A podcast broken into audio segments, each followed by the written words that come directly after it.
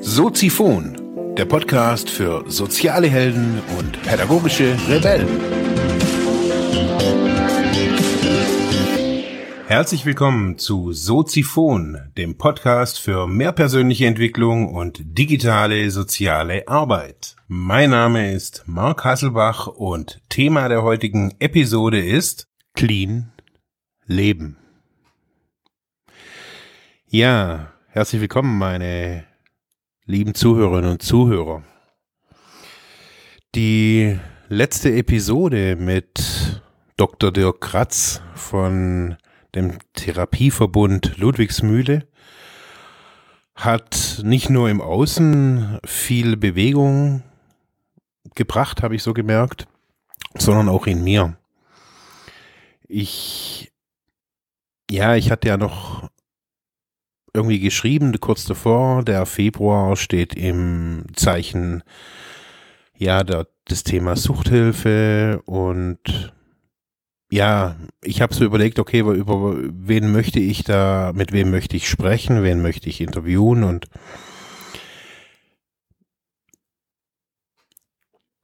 ja, ist nicht einfach für mich so, das, äh, das alles immer irgendwie hier, hier zu erzählen. Vor fast genau einem Jahr habe ich mich dazu entschieden zu trinken. In einer seltsamen Situation habe ich, ja, bin ich losgelaufen und habe mir wieder was gekauft und ja, habe mich ein paar Tage betrunken. So oder so ähnlich hat die Episode vor ja fast genau einem Jahr angefangen. Und jetzt, knapp 365 Tage später, ein Jahr später, ja, bin ich immer noch alkoholfrei. Und ja, ich find's geil.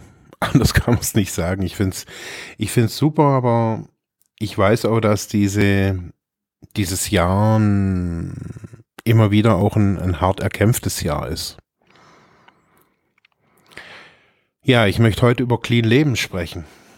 Und was es bedeutet, was, was es vielleicht nicht bedeutet und wieso es so schwer ist für so viele Menschen, abstinent, clean zu leben.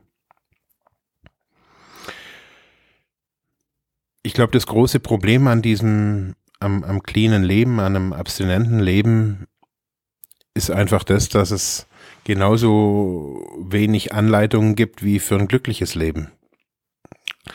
Es gibt auf jeden Fall in meiner Filterblase viele Leute, die mit vielen Tipps jeden Tag irgendwie am Start sind und mir immer wieder versprechen möchten, dass ich, wenn ich diese Regeln befolge oder diesen Weg gehe, dass ich dann ein glücklicheres oder überhaupt ein glückliches Leben habe.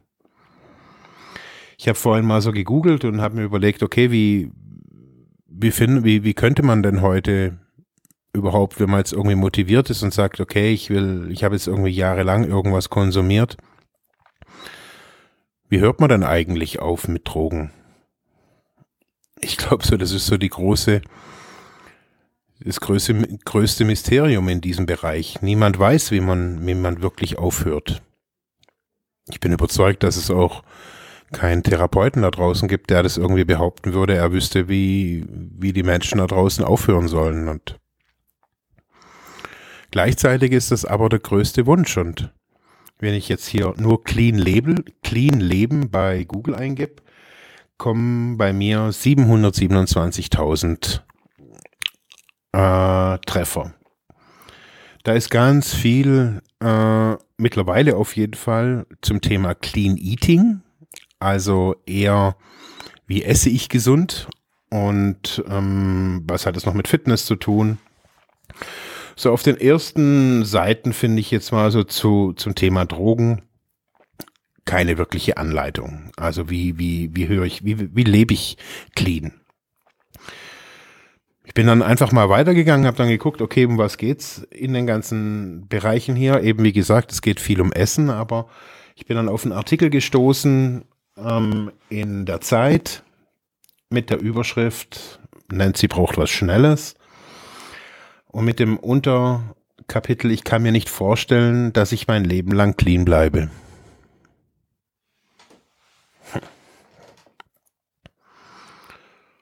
Ja, ich glaube, das ist schon, ich glaube, dass das, das eines der größten, ja, eines der größten Probleme ist, dass man sich das nicht vorstellen kann.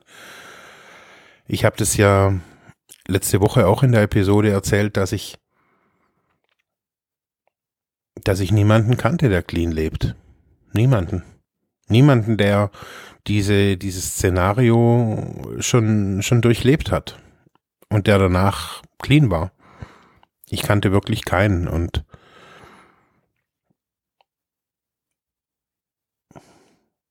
ich glaube so, dass wenn ich, also ich bin hier jetzt mal so durchgegangen und ich habe nichts, wirklich gar nichts Sinnvolles gefunden. Ich habe dann gedacht, vielleicht google ich ja irgendwie oder vielleicht habe ich die falschen Begrifflichkeiten, habe dann überlegt, okay, man spricht ja heute auch nicht mehr unbedingt nur von Sucht, sondern von Abhängigkeit, ähm, man spricht nicht mehr von clean, sondern eher von Abstinenz. Schaue ich mal, was man findet, wenn man abstinent Leben eingibt. Und ja, da findet man auch nicht wirklich viel mehr. Es gibt dann irgendwie, wie man zufrieden wird man, wie man zufrieden abstinent lebt, äh, wie man auf Alkohol verzichtet, ich habe dann mal geguckt, was ist denn überhaupt Abstinenz? Da habe ich ja letzte Woche auch schon mal so, haben wir auch kurz drüber geredet. Es geht dann weiter zum Abstinenzparadigma.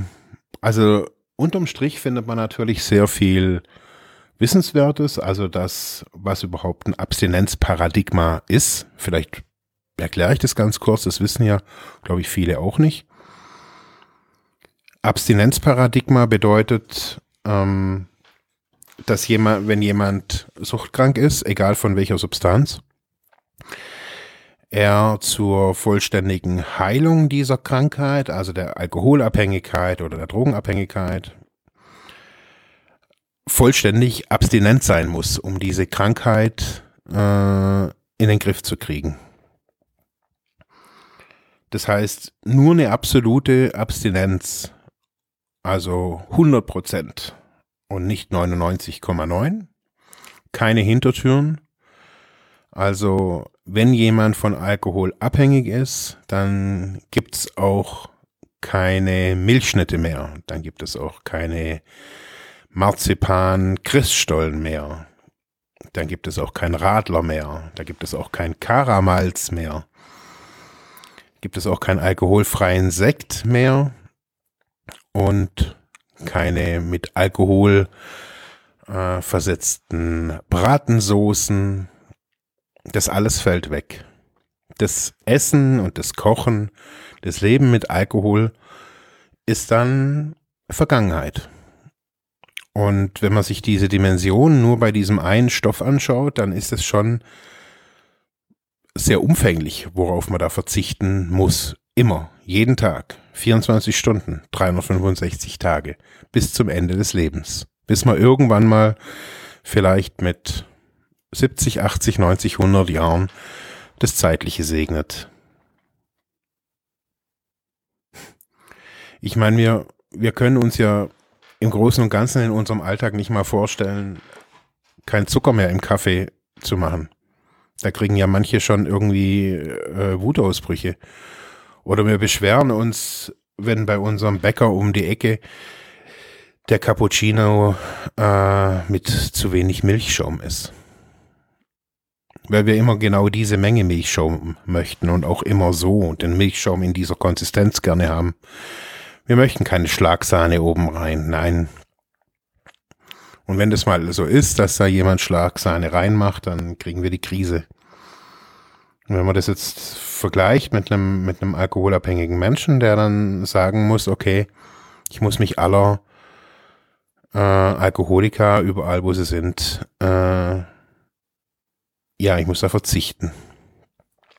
Bei Drogenabhängigen ist es sehr ähnlich. Da kann man jetzt einfach am Anfang erstmal glauben, das ist ja viel einfacher, weil mh, hm, ja, nicht überall Heroin drin ist und auch nicht in jedem Hustenbonbon oder in jeder Torte irgendwie noch äh, eine Prise LSD drin ist.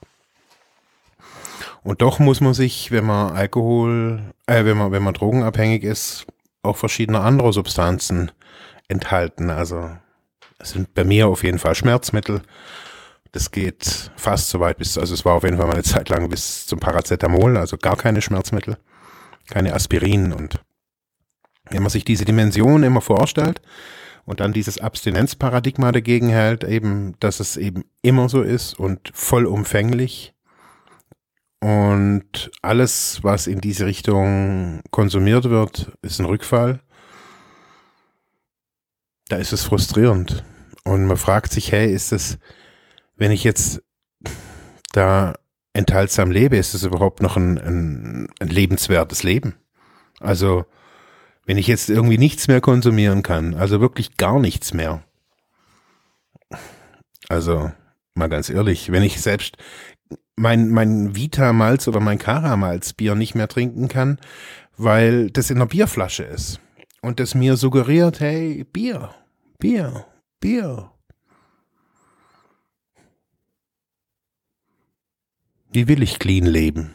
Und wie schaffe ich das überhaupt? Ich glaube, vor der Frage stehen alle Menschen, die sich irgendwie entscheiden, mit den Drogen oder mit dem Alkohol oder mit den Suchtmitteln an sich aufzuhören. Und wenn ich, wenn ich jetzt so mal so zurückgehe, bei mir ist es jetzt fast genau 20 Jahre her, als ich diese Entscheidung getroffen habe oder diese oder andere Menschen die Entscheidung für mich, glaube ich, eher getroffen haben zu diesem Zeitpunkt. Da weiß ich, ich habe, ich wusste nicht, was auf mich zukommt. Ich wusste nicht, was für ein Weg auf mich wartet da. Ich wusste nicht, wie schwer das teilweise wird und wie undurchsichtbar, undurchschaubar das alles auch irgendwie ist.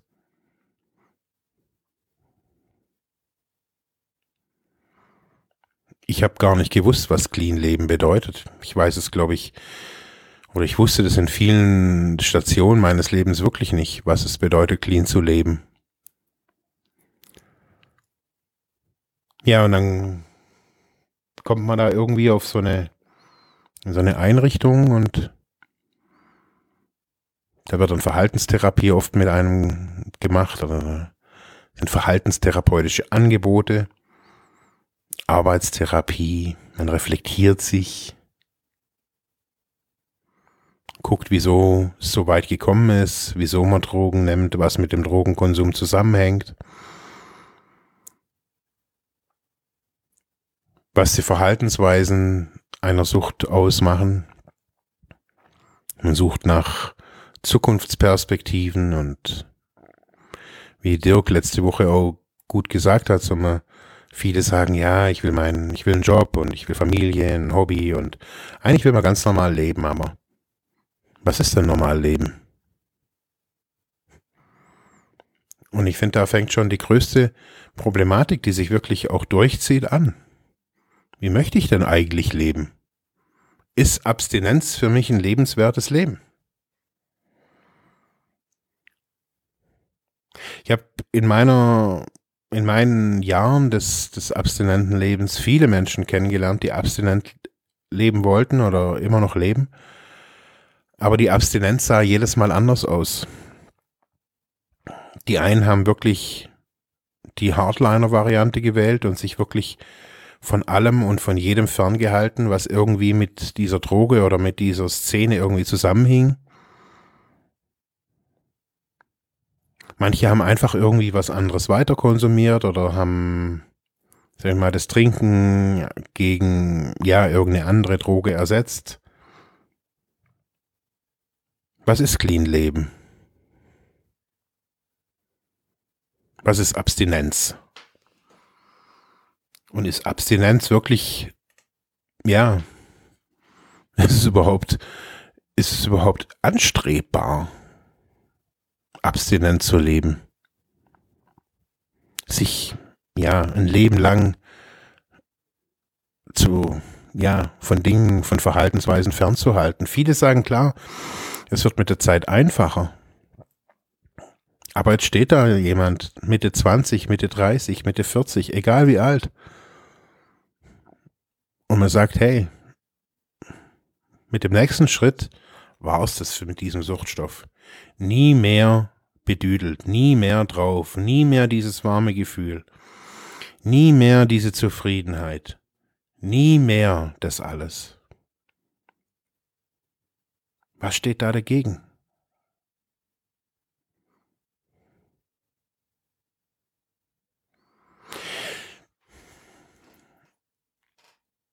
Ich glaube, dass wir Identifikation brauchen für ein, für ein cleanes Leben.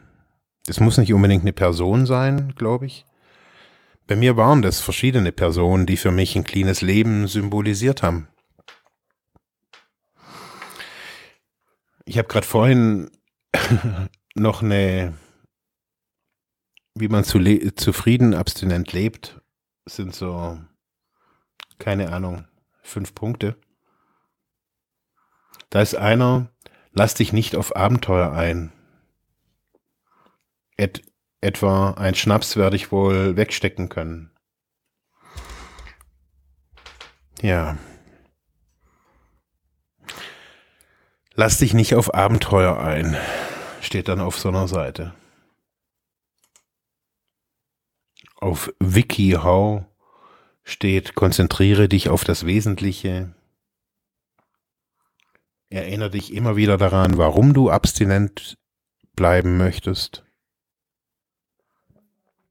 Denke an die Vorteile der Enthaltsamkeit.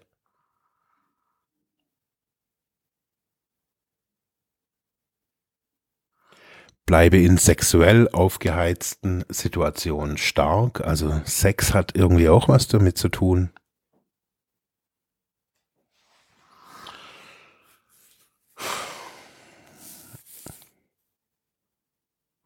Wie sollen wir leben, wenn wir clean sind? Wie sollen, wie wollen wir leben, wenn wir clean sind? Was bedeutet denn Abstinenz? Ob wir jetzt irgendwelche Therapien machen, ob wir irgendwelche Coaching-Programme machen, ob wir manche Trainingsprogramme absolvieren. In ganz vielen verschiedenen Situationen geht es immer wieder um ein gesundes, abstinentes Leben. Und ganz viele Leute erzählen uns immer wieder, wie es funktioniert und ich glaube, wir haben kein Bild von Abstinenz. Wir haben auch kein Bild von einem wirklich erfolgreichen Menschen, der abstinent irgendwie lebt. Auf jeden Fall wird dieses Bild in Deutschland, so erlebe ich das nicht, wirklich transportiert.